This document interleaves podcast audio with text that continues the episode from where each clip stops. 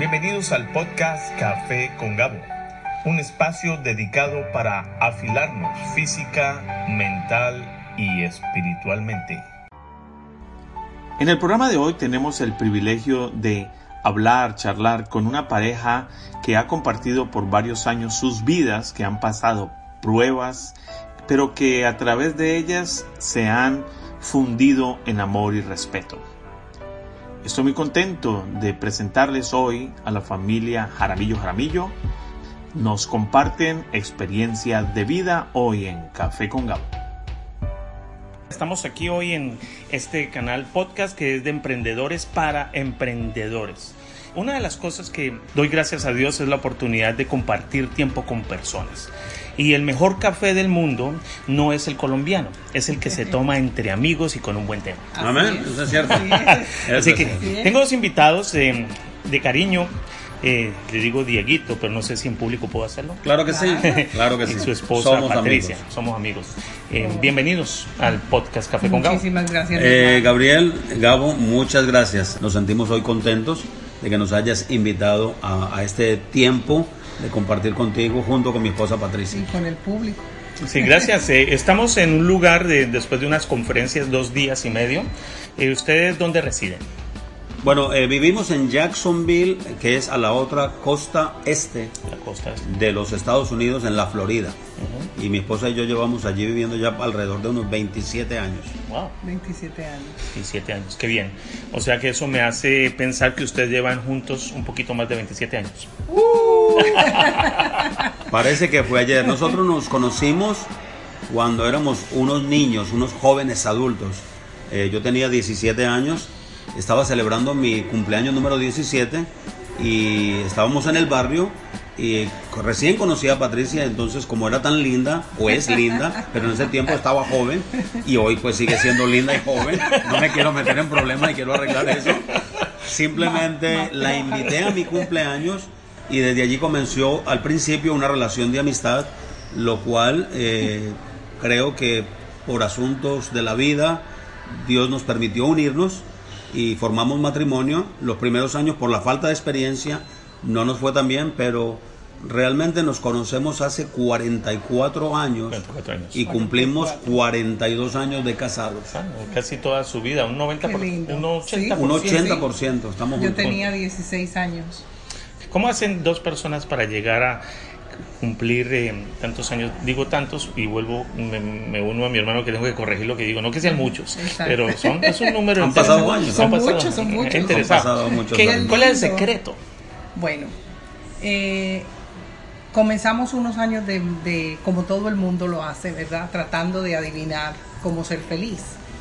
Pero la verdad es que eh, cuando llegamos a este país, lo cual le damos gracias al Señor, porque es una gran bendición, eh, pues comenzaron muchos problemas en nuestro matrimonio, demasiados.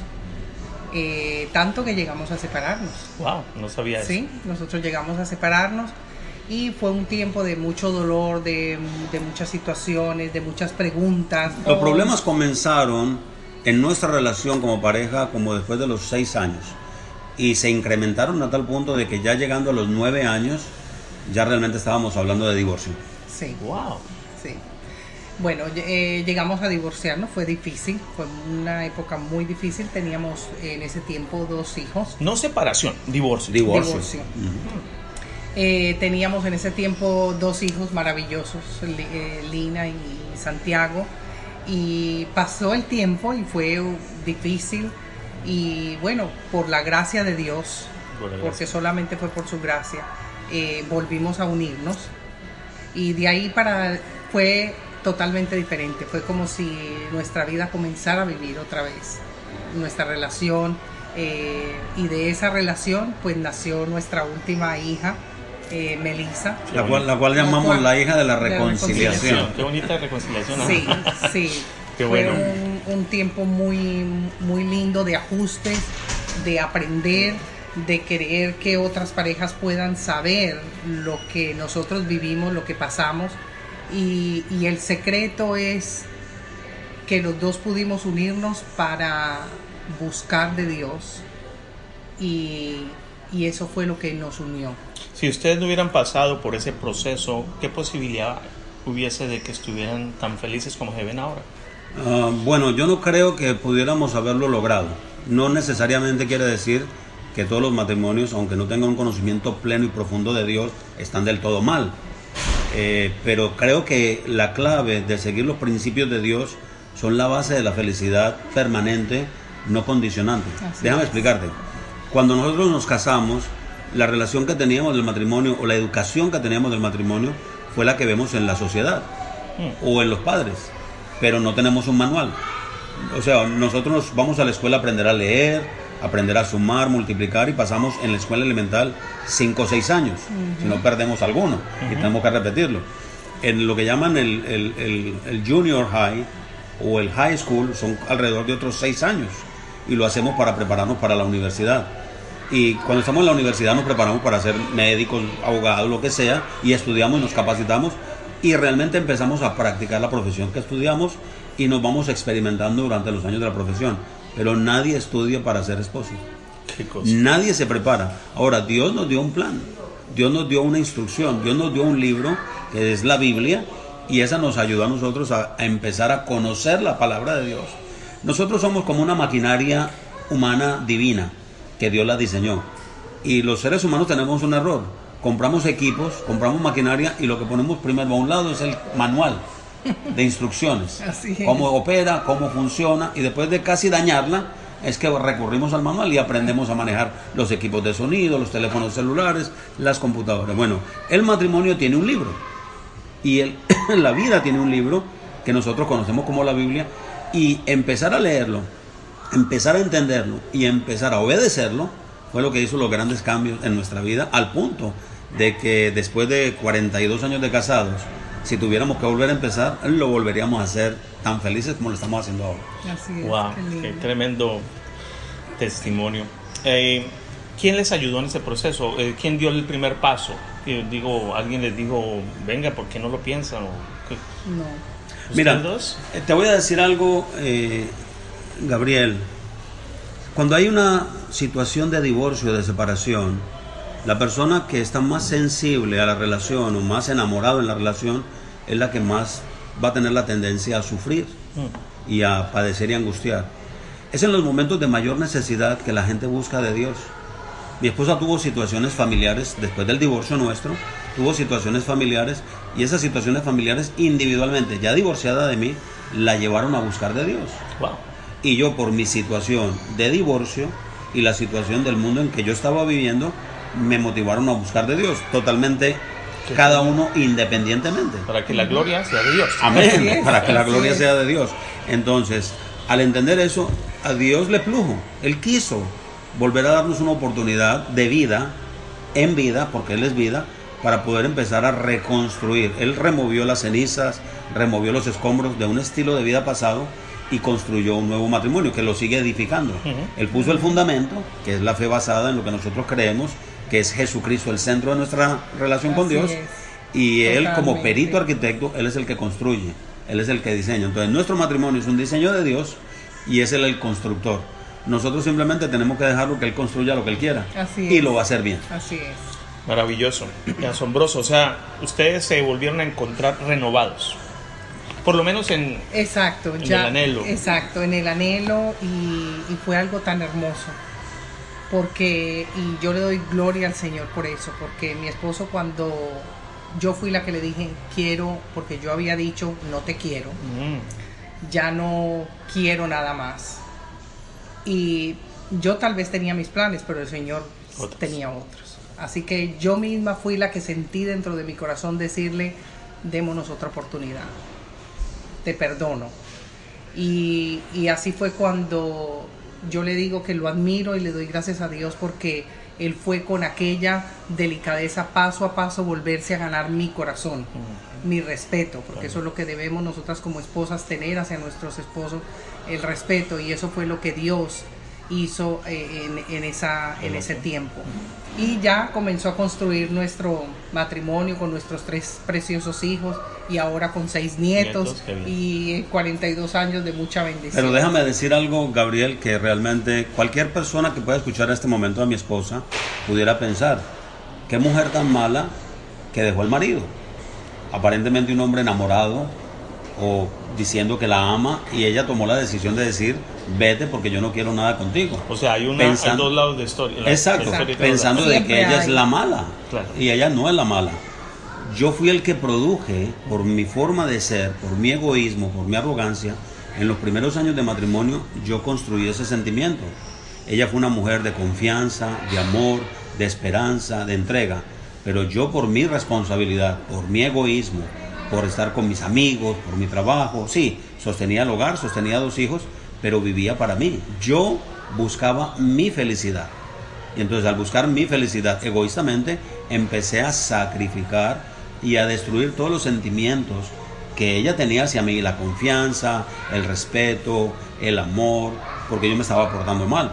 Hasta el punto de que llegó la, gota que sobrellenó la taza, el vaso, lo rebosó, ella no soporta más y me dice, no quiero más nada contigo. Es en ese momento que yo digo, wow, ¿qué hice? Y cuando yo realicé que estaba perdiendo algo que sí amaba, que era egoísta el amor que tenía, pero que lo estaba perdiendo porque estaba lejos de mí, digo, me quedé sin nada me quedo sin hijos, me quedo sin esposa, es más, y en mi propio egoísmo me quedo sin la persona que yo gobernaba o maltrataba o ofendía. Entonces me quedé totalmente solo. Y ahí fue cuando Dios me recoge, porque yo no, me sentía que podía rehacer mi vida. De hecho, tuve tres posiciones en mi vida. O me regreso a mi país, o me suicido, porque no soportaba el dolor, o Dios hace algo conmigo. Y creo que la tercera cosa fue la más conveniente, no tanto porque yo lo merecía, sino porque Dios nunca va a rechazar una herida. Dios nunca desprecia una condición eh, de alguien, de un individuo que esté dispuesto a cambiar.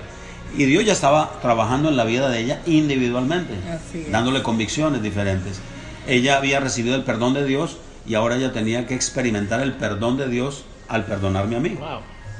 Y yo sin saberlo, cuando ella me ofrece y me dice, bueno, volvamos a unirnos y demos una oportunidad, pues yo me sentía como un recién casado, como una persona que no sabe cómo entrar tal vez en el lecho matrimonial y cómo volver a comenzar. Y lo único que le dije es, si tienes paciencia conmigo, aunque pueda cometer algunos de los errores pasados, esperas, yo me consagro en la vida de Dios y Dios va a cambiar mi vida y ya tú vas a hacer. Entonces mi esposa me dice, mi hijo, enamórese de Dios, enamórese de su palabra, enamórese de lo que Dios hace porque la que me beneficia soy yo.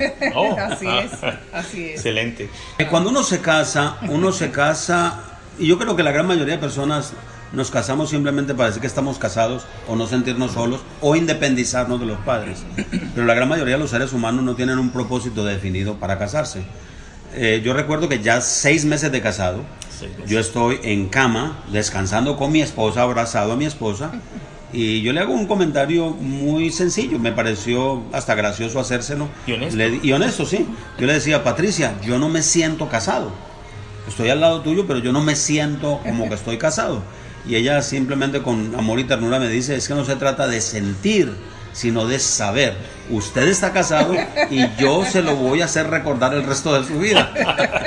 es absolutamente maravilloso. Hay tantas cosas que compartir que, que, verdaderamente necesitamos a alguien que nos ponga los pies en la tierra. Mi esposa hace eso constantemente, yo vuelo. Pero ella, a veces le digo con respeto, mata pasiones. Yo vuelo mucho y me pone la realidad de la situación, gracias a Dios. Eh, ¿Qué hace que una pareja, y esto sería bueno y de hecho pues una pregunta que que me gustaría poder quitarles un poquito a ustedes, porque veo que la pasan muy bien juntos.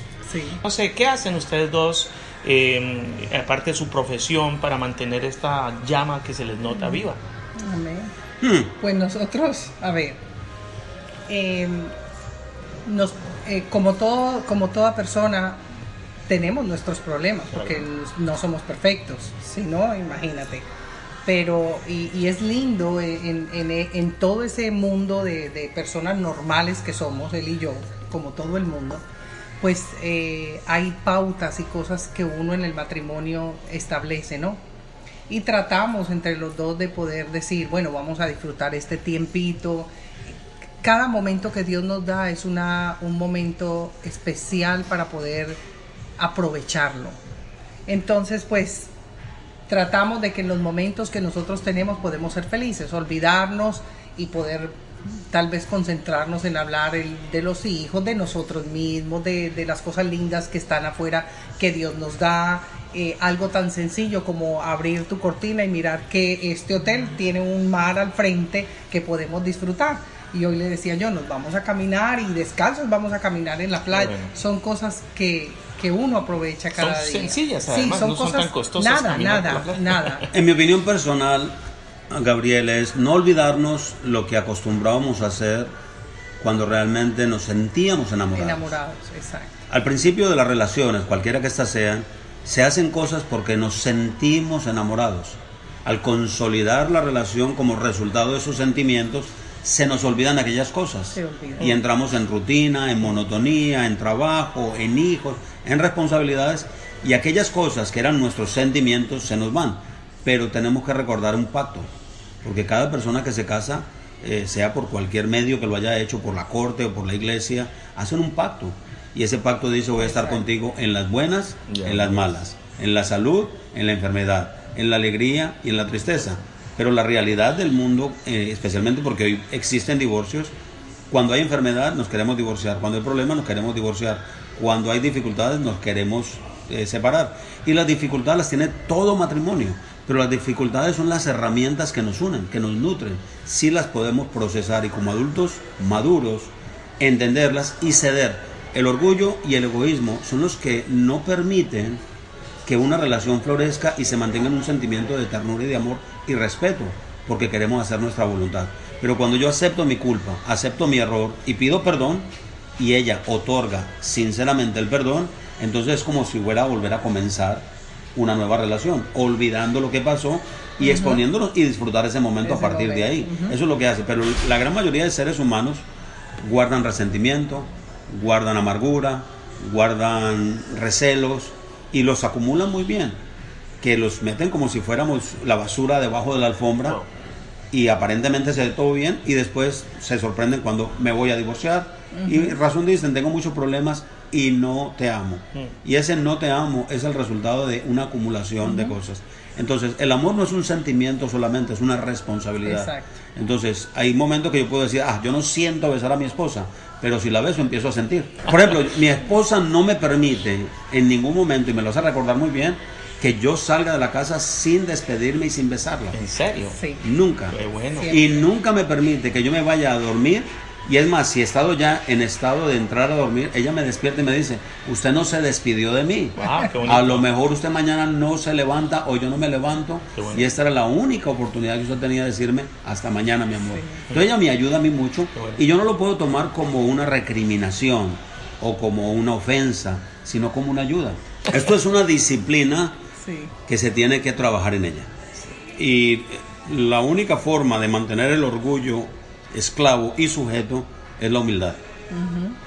Eh, la humildad y el orgullo son dos sentimientos o son dos manifestaciones de nuestra naturaleza. Y el uno quiere controlar al otro. Especialmente el orgullo siempre va a querer eh, superarse a la humildad.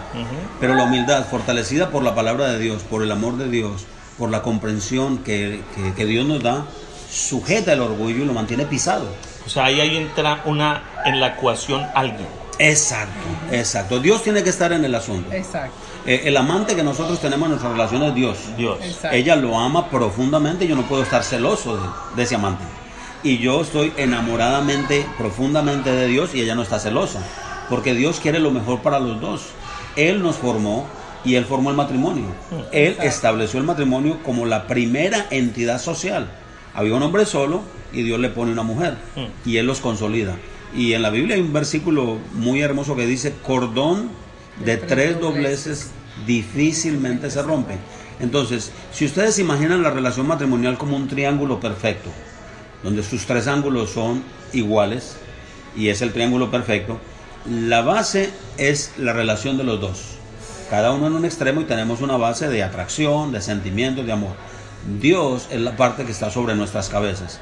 Si ella individualmente, individualmente, empieza a acercarse a Dios, a Dios y amar a Dios y obedecer a Dios y a respetar a Dios de una forma totalmente individual y voluntaria, y yo hago lo mismo, nuestra base, mientras nos acercamos a Dios, se hace más corta.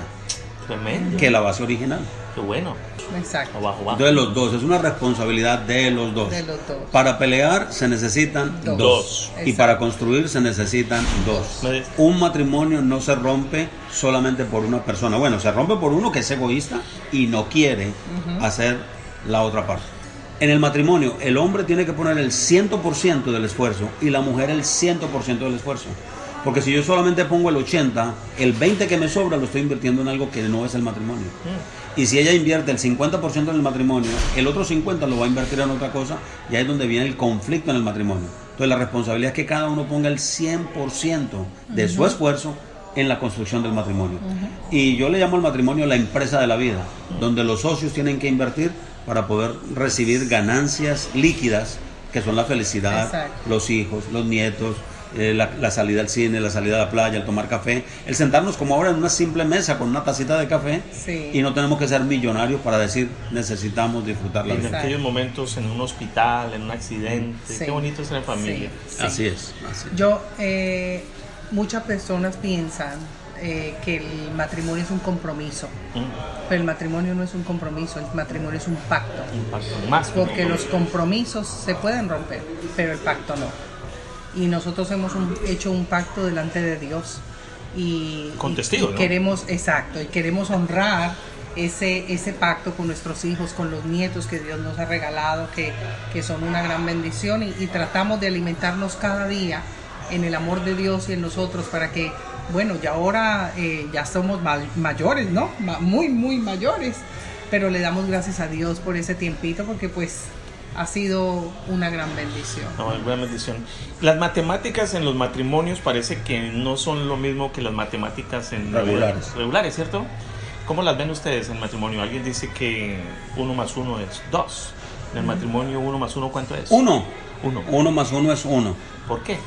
Porque realmente eh, yo lo ilustré de una forma en esta Ayer, conferencia que ayer. estuvimos, donde somos dos seres totalmente diferentes, con gustos diferentes, y eso está bien.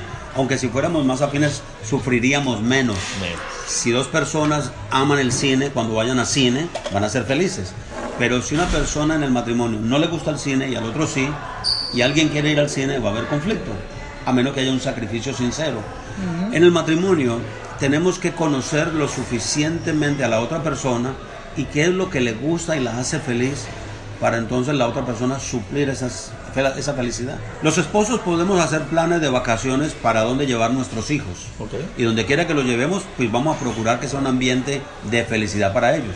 Pero hablando solamente de la pareja como esposos, si yo no conozco a mi esposa, la voy a defraudar. Porque mi responsabilidad en el matrimonio es suplir su felicidad. Y eso surge del conocerla. Por eso tenemos que conocernos, nuestros eh, disfrutes, nuestros gustos. Si mi esposa le encanta una flor en particular y yo le llevo una que no es, la va a recibir, pero no va a estar completamente feliz. Dice que no hay peor ciego que aquel que no quiere oír. Ese es el dicho, porque el, el que no quiere ver, no quiere ver aunque se lo diga. ¿no? Entonces, si, si llegamos o tenemos que llegar al punto en que hagamos unas listas de las cosas que no me gustan, de las cosas que a mí me gustan, entonces yo asumo la tarea de hacerla a ella feliz, no de ser feliz yo, sino de hacerla de feliz no a ella. o de- Ahora, si ella también asume la tarea de que no está buscando la felicidad de ella, sino que ella va a procurar mi felicidad, ella me tiene que conocer lo que me gusta y lo que no me gusta. Y ese va a ser su trabajo. Al hacerlo, empezamos Exacto. a compenetrarlo, claro. Exacto. Hay ajustes, hay errores, hay molestias y hay perdones. Pero seguir trabajando en eso para construir, ¿no? A veces hay que tumbar un poco para volver a reconstruir bien, porque se torció para un lado, se torció para el otro. Pero es el conocer la otra persona y renunciar a lo que soy yo. Ya no es ella, ya no soy yo, somos nosotros. Partimos del individualismo a la comunidad de nosotros. Sí. Nuestra casa, nuestros hijos, nuestros Nuestro. autos, nuestra ropa, nuestro trabajo, nuestro esfuerzo. No Hoy en día las parejas todavía dicen, este es mi dinero, Mi hijo. mi Mi hijo, hijo. mi trabajo y esto es lo que yo me gano. Pudieras dar la ilustración de, la, de ayer, ¿Cuál fue? la de la carne. Oh, entonces, como somos diferentes los dos, ¿cómo podemos llegar a ser uno más uno uno? O uno por uno uno. Sí. Es, es cuando realmente nosotros, siendo diferentes, pasamos a través de un molino. Mm. Eh, es como coger dos tipos de carnes de cortes diferentes cada una tiene su sabor, tiene su textura, tiene su, su sazón, pero si se introducen por un molino, al otro lado no sale sin una sola carne. Entonces nosotros nos tenemos que dejar pasar por el molino de Dios, a través de su palabra y su instrucción, lo mejor para nosotros, y al otro lado estamos tan mezclados que es difícil que se Saber pueda cuál es cuál. separar. Es muy difícil. Ahora, si hacemos una buena hamburguesa con esa sola carne y le ponemos el tomatico y la lechuga, que es, representan el esfuerzo del trabajo, los hijos, si le ponemos la mayonesa, la salsa de tomate, que representan los logros, las profesiones, entonces podemos disfrutar una excelente y rica hamburguesa, como a muchas personas les gustaría comer una rica hamburguesa. Wow. Pienso que todo esto fue un milagro de Dios. Al principio no fue fácil porque no solamente se hieren los hijos, se hiere la familia completa, porque sufre tu familia completa, sufre, bueno, la sociedad, todos los, los amigos, los que te conocen. No es fácil. Eh, es como un luto. Un luto. Ahora, aún pienso que el divorcio es peor que un luto. Eh, si a ti se te muere alguien, tú sabes para dónde, dónde está esa persona, ¿ya? Pero cuando tú estás viendo la persona todos los días o oyes de aquello y estás e- esa herida profunda en tu corazón, es recordándote todos los días lo que vivió. Entonces Y es cuando un- hay hijos, y creo que van a hay- tener que saber exacto, algo. Exacto. Se Y eso es lo afecta, que más duele. se afecta a la familia, por eso Dios odia el divorcio. Pero Él está dispuesto a recuperar las familias si se lo permite. Exacto. Y Él se introduce, y Él pone amor, y Él pone afecto, y Él pone comprensión, y Él pone perdón, Perdón. y Él pone todos los ingredientes que necesitamos como seres humanos para restablecer las familias. Lo que pasa es que el orgullo y el egoísmo son esos ingredientes negativos destructivos que no nos permiten Y- recibir la gracia abundante y maravillosa que Dios gratuitamente ofrece. En el diccionario de la familia Jaramillo Jaramillo escuché que ustedes borraron una palabra llamada divorcio, Completamente. Sí. y, pero dijo algo interesante que hay momentos en que quisieran matarse. es un chiste. Sí, o sea, es Sí, verdad que hay sí. conflicto, pero, Sí, claro. pero nunca divorciarse. Bueno, ¿Cómo llegaron a esa conclusión? Nosotros nunca en nuestro matrimonio jamás desde ese a partir de ese momento así tengamos un disgusto nosotros no, no hemos usado la palabra divorcio me voy a divorciar Wow. porque no porque estamos seguros de que fue Dios el que nos unió y que así mismo llegaremos a su presencia hasta lo último Bueno, mi esposa me ha dicho en ocasiones que ella le ha provocado matarme, pero nunca divorciarse. Es una buena Mira, manera de expresar la exacto. frustración. Exacto. Gabriel, hay algo muy lindo que de todo esto uno ve el fruto en sus hijos, ¿no? Nuestros hijos eh, nos admiran, no porque somos perfectos como lo aclaré antes, sino porque han visto la misericordia y el trabajo de Dios sobre nuestras vidas. Cometemos errores, seguimos cometiendo errores, claro que sí. Pero ellos ven, y es más, nuestras hijas le dicen a, a mi esposo, papi, nosotros, eh, ustedes nos han engañado toda la vida. Mm. Y nosotros un día les dijimos, pero ¿por qué los hemos engañado? Pues porque nosotros no conseguimos, la- no vemos a nadie que sea como parejas como ustedes. Y así quisiéramos ser nosotros. Wow, bonito. Tener nuestras parejas, nuestros esposos, mi hijo, nuestra esposa, como ustedes. Viniendo de un hijo debe ser maravilloso. Exacto. Entonces, esa es la mejor recompensa. Lo que vemos hoy en día de ver a nuestros hijos y a ver a nuestros nietos, eh, quisiéramos y le oramos al Señor que ellos puedan tener esa felicidad, no por perfección, sino por ese pacto que nosotros hicimos ante Dios. Y tienen un modelo a seguir. Un Es modelo. Gabriel, hay un pasaje en la Biblia que Jesucristo le dijo a sus seguidores, ustedes son la sal de la tierra y ustedes son la luz del mundo. Cuando nosotros podemos expresar que a pesar de los problemas, las dificultades de todo género, económicos, eh, de, salud, salud. de sentimientos, prevalecimos y nos fortalecimos, somos como una lámpara encendida en medio de una sociedad que considera el divorcio por cualquier tontería Exacto. o la separación por cualquier tontería.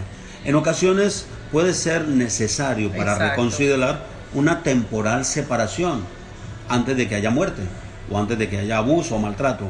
En esas ocasiones nosotros le decimos a las parejas, tómese un tiempito, pero para reconstruir, para ver desde afuera. Cuando yo estoy enfocado en un problema y lo pego cerca de mis ojos, ya mis ojos no pueden ver lo que está alrededor. Pero si yo alejo un poquito el problema, voy a ver soluciones y puedo escuchar mejor. Entonces yo creo que la clave está en poder decir que el divorcio no es la solución, sino que el trabajemos juntos. Pero para trabajar juntos cada uno tiene que estar dispuesto a sacrificar gustos, intereses, deseos, y es poner el orgullo por debajo y hacer que la humildad crezca. Exacto. Jesús dijo, aprendan de mí que soy manso y humilde. Eso no quiere decir que tengamos que tener un carácter débil o ser una persona que a todo le tenga que decir que sí, pero la humildad es más que una naturaleza de poder, porque construye. Y el amor cubre multitud de faltas. Bueno, los seres humanos no tenemos problemas. Los seres humanos no tenemos problemas. El problema somos los seres humanos. O sea, El ser humano es el problema. No que el ser humano tenga o problemas. sea, mi problema soy yo. Exacto. Y solamente Dios lo puede reparar. ¿Cuáles serían cuatro columnas importantes donde se ponga el techo familiar que ustedes quieran o ha sido para ustedes eh, importante? Bueno, déjame explicártelo de esta manera eh, y mi esposa puede ahondar un poquito más si quiere. Usando la Biblia como nuestro guía, porque realmente creemos que tenemos que tener un manual, y para nosotros el manual de fe de compromiso es la palabra de Dios Amén. y lo que Dios diseñó porque Él conoce nuestras necesidades. Hay una parábola que dice, el que escucha su palabra y no la hace, le compara a un hombre insensato que edifica su casa. Eso representa la vida sobre la arena. O sea, escucha, sabe lo que tiene que hacer y no lo obedece. Esa casa colapsa, va a hundirse.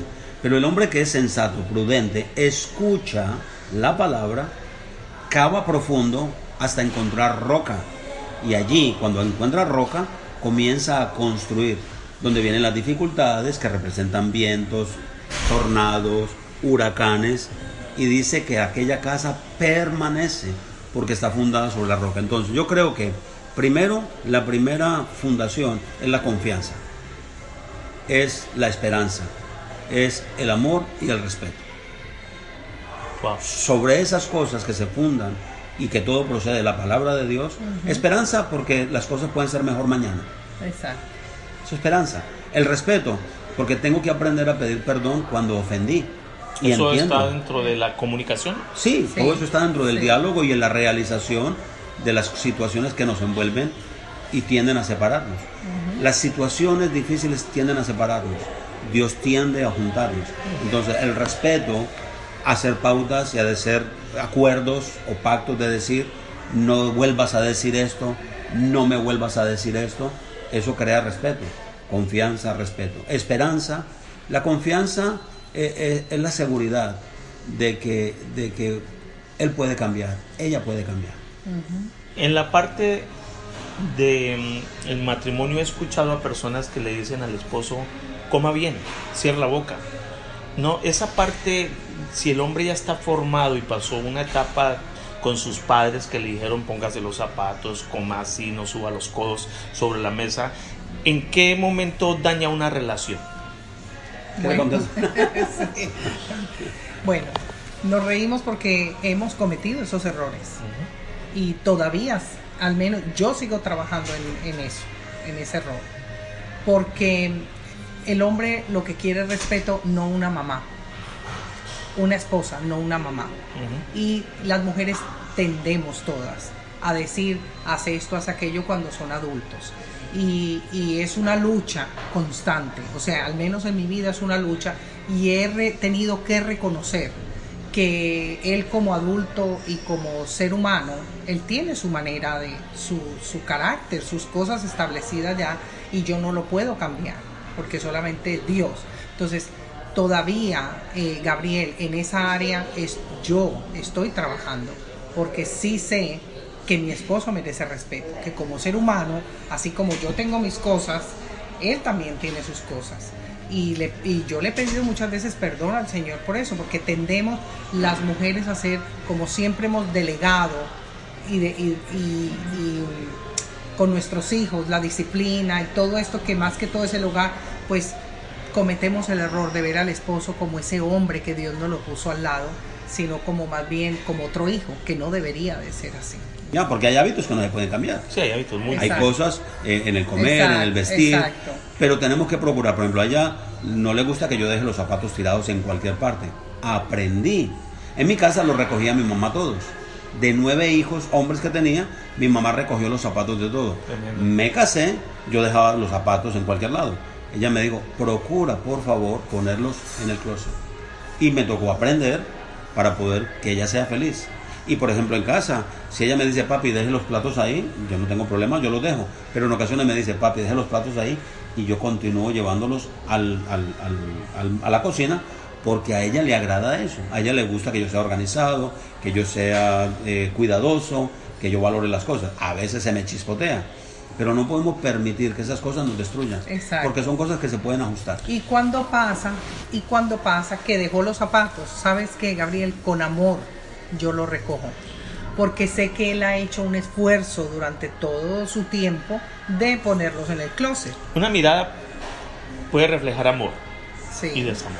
Exacto. Cuando dices amor, eh, lo haces con cariño, Exacto. no tirándolos en una Nada, no, no, ni tampoco Ni diciendo, recriminándolo. ni recriminando, porque es que yo ya sé que él ha hecho su parte. Entonces, todo es un balance, todo es un balance en el matrimonio. Eh, Hay, hay un síndrome en la humanidad de irresponsabilidad. Cuando la vida te roba las capacidades y las oportunidades de poder hacer las cosas, simplemente tienes que vivir así, correcto. que es la edad de adultez. Pero una persona joven que tiene capacidades, que tiene talentos, que tiene habilidades, que puede invertir, que puede hacer feliz a alguien y, hacer feliz, ser feliz él, debería aprovechar en ese tiempo ese estilo de vida. No vivir como si ya fuera un anciano, dejando todo tirado, dejando todo regado, porque entonces va a vivir mortificado. Porque cuando es joven y deja los zapatos tirados, tiene una esposa que lo va a mortificar. El anciano, como lo menciona, ya no tiene a nadie ya no tiene nadie quien le recrimine, quien le pelee, a quien gritarle, porque está totalmente solo.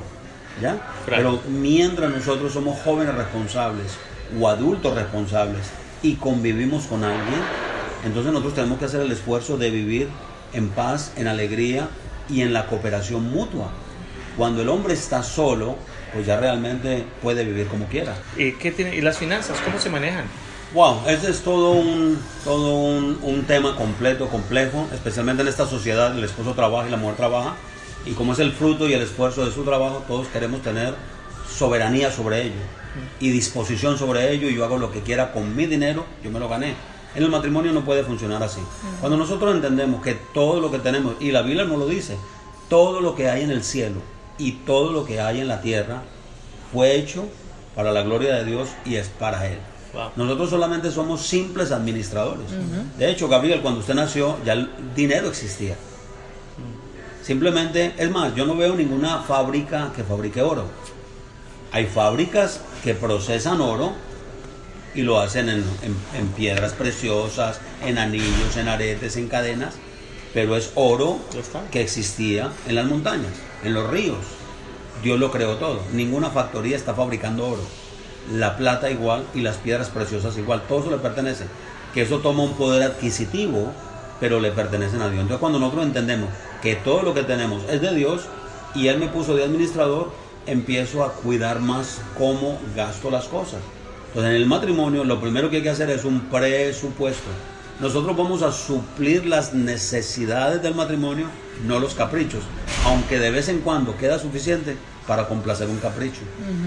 Si una persona dice, voy a comprar estos zapatos, la pregunta que debe hacer, ¿los necesito? Ya tengo 20 pares de zapatos en mi closet, ¿para qué quiero unos más? Porque son verdes, porque son rojos, porque son azules, porque están baratos, ¿realmente los necesito? Ahora, yo pudiera decir, sí los necesito. Bueno, entonces saquemos de los 20 en el closet al menos dos, para que no sean 21 Claro. y regalemos de esos al más necesitado que no tiene ni uno solo ni tiene el dinero para comprarlo. Entonces la pregunta es, ¿lo necesito? La otra pregunta es, ¿refleja mis valores? Si yo soy una persona que sé que no puedo gastar en tarjetas de crédito porque no me alcanza para pagarlas, ¿para qué voy a comprar algo primero que no necesito y tampoco me refleja mis valores? Entonces tenemos que, que mirar que los valores del matrimonio, de la casa, este artículo refleja los valores mi esposa o mi compañero o mi compañera de, de pareja, de, de matrimonio, está de acuerdo, mejoraría nuestra familia. O sea, son una cantidad de preguntas Sí, es un tema un- para otras Sí. dos horas. para Oh, otras dos horas y, y realmente Mucho todo más. tiene que hacerse de un presupuesto. Y los presupuestos no están basados en ilusiones. los presupuestos tienen que ser muy reales, concretos. Y nosotros tenemos que primero darle la parte que le corresponde a Dios. Como una ofrenda, Dios pudo haber pedido cualquier cosa de nosotros, pero Él dice, pruébeme con el dinero. Entonces es una responsabilidad como decir, voy a poner aparte algo porque el dar representa mi carácter de humildad. Cuando una persona no da, el orgullo está por encima. Wow. Podemos dar limosnas o podemos dar ofrendas, pero yo las controlo. Mm. Pero cuando yo doy en obediencia a lo que Dios demanda, mi orgullo se aplasta. Wow. Porque lo hago en humildad y lo hago en obediencia porque Él lo dijo. Entonces ponemos esa parte. Luego, en la realidad de la casa que vivimos. Hoy la gente vive en casas, bueno, lo voy a poner de esta manera, Gabriel. Nosotros estamos gastando dinero con plata que no tenemos para comprar cosas que no necesitamos para agradar a personas que no nos gustan. Wow. Qué, qué inteligentes. Creo que es, yo, bueno, me veo ahí metido en alguna área. Interesante, ¿no? Sí. Ese sería Ese- otro tema de, tema. de- de- Sí. Y mm, ya estamos llegando un poquito a la, a la conclusión de este programa por el, por el, el formato. Sí. Eh, la parte íntima que del trato, cómo llegar a no pasar la línea, ya usted está mencionando la, la parte bíblica, Todo también se basa en la palabra de Dios, aunque tú dijiste, y es que es difícil sacar a Dios de, todo, ¿no? Pero nosotras como esposas eh, debemos de complacer a nuestros esposos sin pensar en lo que tú dijiste, si me compra unos zapatos. En mí no cabe decirle a mi esposo, si tú no me compras esto, pues yo he escuchado a muchas mujeres, te castigo. Y te castigo por, porque sabemos que la relación sexual es una, algo muy importante ¿no? en el matrimonio. Eh, todo, o sea, no solamente lo sexual, todo. Pero como esposas nosotros debemos ser ese- esas, esas mujeres dispuestas para nuestro, para nuestro esposo en todo lo que necesita. Sí, hay ciertos eh, límites, por supuesto, y, y también nos basamos en la palabra de Dios. Esto es, es otro tema de muchísimas horas, pero, pero es algo muy lindo, porque Dios nos unió con un propósito en todos los sentidos, en la, en la sexualidad, en el compañerismo, en la adaptación. Cada época eh, tiene sus, sus altas y sus bajas cuando estamos jóvenes pasamos tal vez ciertas dificultades. El matrimonio va un poquito más maduro y vienen sus dificultades. Ahora en esta etapa madura de nosotros eh, hay dificultades y yo creo que ese es, ese es el amor que cada uno se tiene, podernos ir adaptando a esas dificultades. Por ejemplo, ahora que estamos, tal vez la salud afecta una relación sexual, mucho. ¿Y cómo? ¿Cómo tú entonces vienes a tu pareja si tienes algo físico que te está afectando y ese es, ese es el amor? Ahí, ahí es donde viene el renunciar a muchas cosas por agradar a la otra persona, pero la otra persona tampoco se puede sentar en esa situación y decir, como yo me siento así, entonces el otro que, que aguante. No, no es así. Es, es de trabajar, es algo mutuo. La sexualidad y la intimidad son dos elementos innatos en el ser humano. Exacto. Pero la sexualidad es como el jabón. Ajá. Un día se acaba. Se acaba. Sí. Wow. Sí. O sea, la intimidad permanece para siempre. Exacto. Si nosotros confundimos en el matrimonio intimidad con sexualidad, la intimidad sexual o, o- o- o la sexualidad dentro de la pareja cultiva la intimidad, pero la sexualidad es el fruto de la intimidad. Nosotros podemos tener una sexualidad o una relación sexual y no tener intimidad. Exacto. Simplemente como cuando una persona tiene hambre y come Ah, y la comida le le cayó mal. Wow, eso suena. Se le quitó el hambre, pero la comida le cayó mal. Claro. Y eso es lo que pasa en muchas parejas. Muchas personas tienen relaciones sexuales, pero no son felices, porque no tienen intimidad. A veces hemos usado al hombre y la mujer como objetos. Amamos la sexualidad o usamos la sexualidad. Una cosa es amar la sexualidad y otra cosa es, ah, ah, ¿cómo se llama? Manipular. manipularla, usarla, ¿no? Por ejemplo, las mujeres se sienten, y lo dijiste en en el mundo del mundo, que la mujer tiene que ser una dama en la calle y una prostituta en la cama. Realmente no tenemos que comparar a la mujer en, el sistema porque eso es un uso de la sexualidad. Ahora, la mujer pudiera satisfacer todos mis deseos cuando yo realmente he logrado en ella que sea feliz. porque la mujer es el resultado de la intimidad. Al hombre le hablan de intimidad y piensa en sexo. A la mujer le hablan de intimidad y ella piensa en comprensión, respeto, cariño, protección, cuidado, eh, muchas Sí, cosas, muchas un cosas, romance. sí. El hombre es como un switch de una luz que se prende y se apaga. La mujer es como un horno de, de- de- de- de carbón. Sí. Hay que tratar de atizarlo, de tratar de prenderlo, de echarle fluidos, a moverlo, moverlo, moverlo, moverlo. Y como nosotros no tenemos la paciencia porque ya el bombillo se apagó hace rato, entonces no tenemos la tarea. Las mujeres sueñan con un hombre romántico, un hombre complaciente, un hombre que tenga preámbulo, que la valore, que la respete. Y cuando logra que la mujer llegue a ese nivel, entonces va a poder ser satisfecho con la mujer de su, que es su esposa. Me comentaste o comentaste ayer que tú encontraste ya el catálogo para entender a la mujer. Sí, sí, sí, sí. Eh, realmente, para todos los hombres quiero decirle que ya los científicos lograron finalmente terminar todo el manual para poder entender las mujeres. Lo que necesitan más de 350 años de fabricación de tinta para imprimirlo. Así que es mejor no tratar de entenderlas, sino La amarlas. Y eso fue la Amarlas, conclusión maravillosa. amarlas. Es Sí. mejor dedicarnos a amarla Exacto. que Y no tratar de, de entenderla. Muchas personas van a decir, bueno, pero es que vemos que ellos tienen tiempo, a mí me toca trabajar, yo no tengo tiempo. ¿Qué, ¿A qué se dedican? ¿Cuáles son sus profesiones? Bueno, nosotros en este momento somos pastores de una congregación tiempo completo. Tiempo completo. Pero no siempre lo fui así. Esto es recientemente en los últimos 8 o 10 años Un trabajo en de mi vida. Bueno, primero es un trabajo en equipo, pero por ejemplo, cuando nosotros llevamos ya de nuestra recuperación, cuando Dios intervino en nuestras vidas, llevamos 32 años. Pero yo solamente hace 8 años soy tiempo completo pastor. Ya. O sea, yo trabajé en una empresa, una fábrica, 10 horas diarias. Atendía una iglesia y atendía un hogar. Un hogar. Tres, tres, tres, Tres, tres trabajos. Sí. Nunca mis hijos se quejaron de que mi papá no estaba. Nunca se quejaron mi esposa de que mi marido no me atiende. Y nunca la iglesia dijo el pastor no está o no nos Eso atiende. es planeación. Es una planeación, es una organización donde se distribuyen tareas, se distribuyen responsabilidades y todo el mundo invierte. Los hijos invierten y los hijos comienzan a hacer cosas que yo no tengo el tiempo ya. Entonces, siempre buscamos un tiempito para los dos. Yo recomiendo a las parejas que al menos una vez al año salgan juntos, sin suegros, sin tíos, sin primos, sin hijos. Salgan solitos. Excelente. Si no pueden una semana entera, dos días, que Tres salgan días, solitos. exacto. O sea, que saquen un tiempo.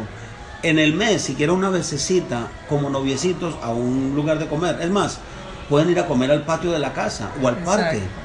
Preparen algo en la casa porque Un a veces no hay dinero. Solitos y poner una sábana en la, en la hierba.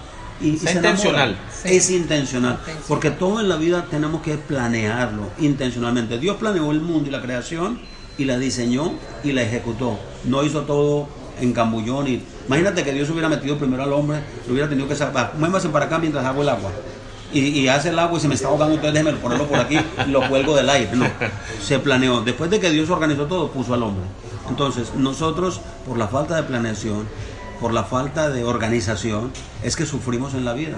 Porque inventamos cada día. Nosotros podemos hacer planes para mañana, los ponemos delante de Dios y si Él nos da vida, entonces los ejecutamos. Y no permitirnos que nada nos desvíe de los planes que tenemos.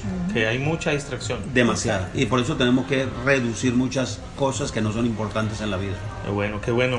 Sí. Eh, aquellos que viven en Jacksonville, Florida, y están buscando una iglesia, ¿por qué no, por favor, das la información? Bueno, nosotros somos pastores, mi esposa y yo, de la iglesia Fuente de Luz y Salvación que está en Jacksonville. Y la dirección de la iglesia es el 7928 Rampart Road. Estamos al oeste de Jacksonville. Correcto. ¿Y alguna página web?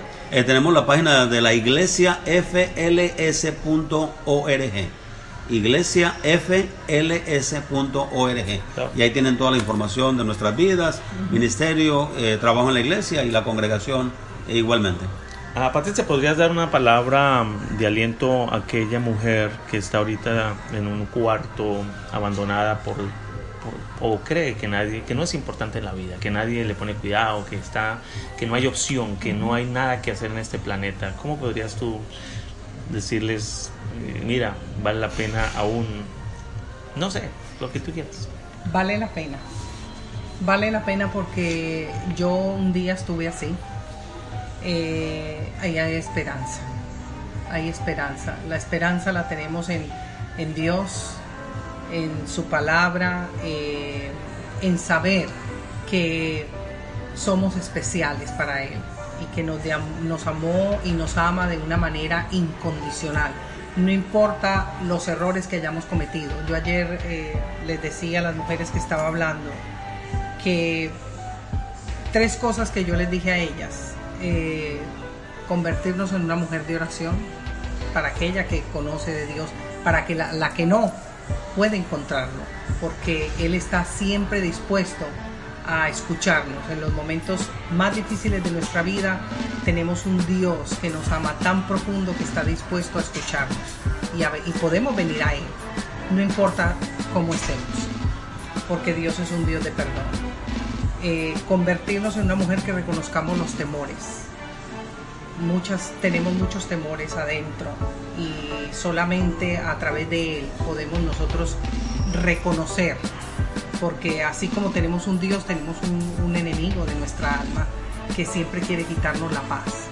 Y, podemos tener la paz a través de él y convertirnos en mujeres de esperanza. La esperanza es que un día nosotros vamos a estar con él, que un día eh, que podemos tener nuestra familia, que podemos tener amigos, que podemos hacer muchas cosas porque no podemos encerrarnos y quiero aclarar algo porque a lo mejor hay personas que nos pueden escuchar que, se, que ya han pasado por un divorcio y tal vez se sienten, bueno, tal vez nunca fui perfecto o tal vez fallé o tal vez y han pasado por divorcio y se sienten mal tal vez o tienen ahora otro nuevo esposo o esposa y en ocasiones sucede y puede suceder y Dios también está dispuesto para restaurar aún a las nuevas parejas sin pensar que es que estamos de acuerdo con el divorcio, pero hay momentos en que sí es necesario y a veces sucedió por lo que decía mi esposo, por el egoísmo tal vez de, una de las partes, ¿no? Pero quiero decirles que ah, hay esperanza. la Biblia dice que la esperanza no avergüenza. Exacto. Y lo último que el hombre tiene que perder o la mujer tiene que perder es la esperanza. A lo mejor su mejor día eh, empieza mañana. Empieza mañana. Exacto. Eh, el tiempo es a veces un poquito traicionero. traicionero que quisiera uno pasar más, preguntar más. Hay mucha inquietud. Espero que no sea el último programa. Gracias, mi Esperamos visitarlos en febrero 29. 29 tienen ustedes una conferencia. Sí. y febrero 29 es porque no piense que es una broma, porque el próximo año 2020 es un año bisiesto, donde a febrero se le agrega un día más. Tenemos 366 días ah, el año entrante. Va a estar un año bien largo. Gracias por acompañarnos. Este es Café con Gau y me, Qué lindo. Gracias, Gabriel, por la invitación y por permitirnos a mi esposa y a mí participar de este programa tan lindo. Ah, gracias. Adiós. Eh, amigos, nos encuentran en Spotify, nos encuentran en todo iPhone con la aplicación de Apple. Así que por favor, si puedes pasar la voz y compartir este programa, podemos ser de aliento gracias a, a cada invitado que nos, pues, nos ha dado este regalito de compartir y abrir sus corazones. En verdad son inspiración para nuestras vidas. Dios los bendiga y gracias por el tiempo. gracias.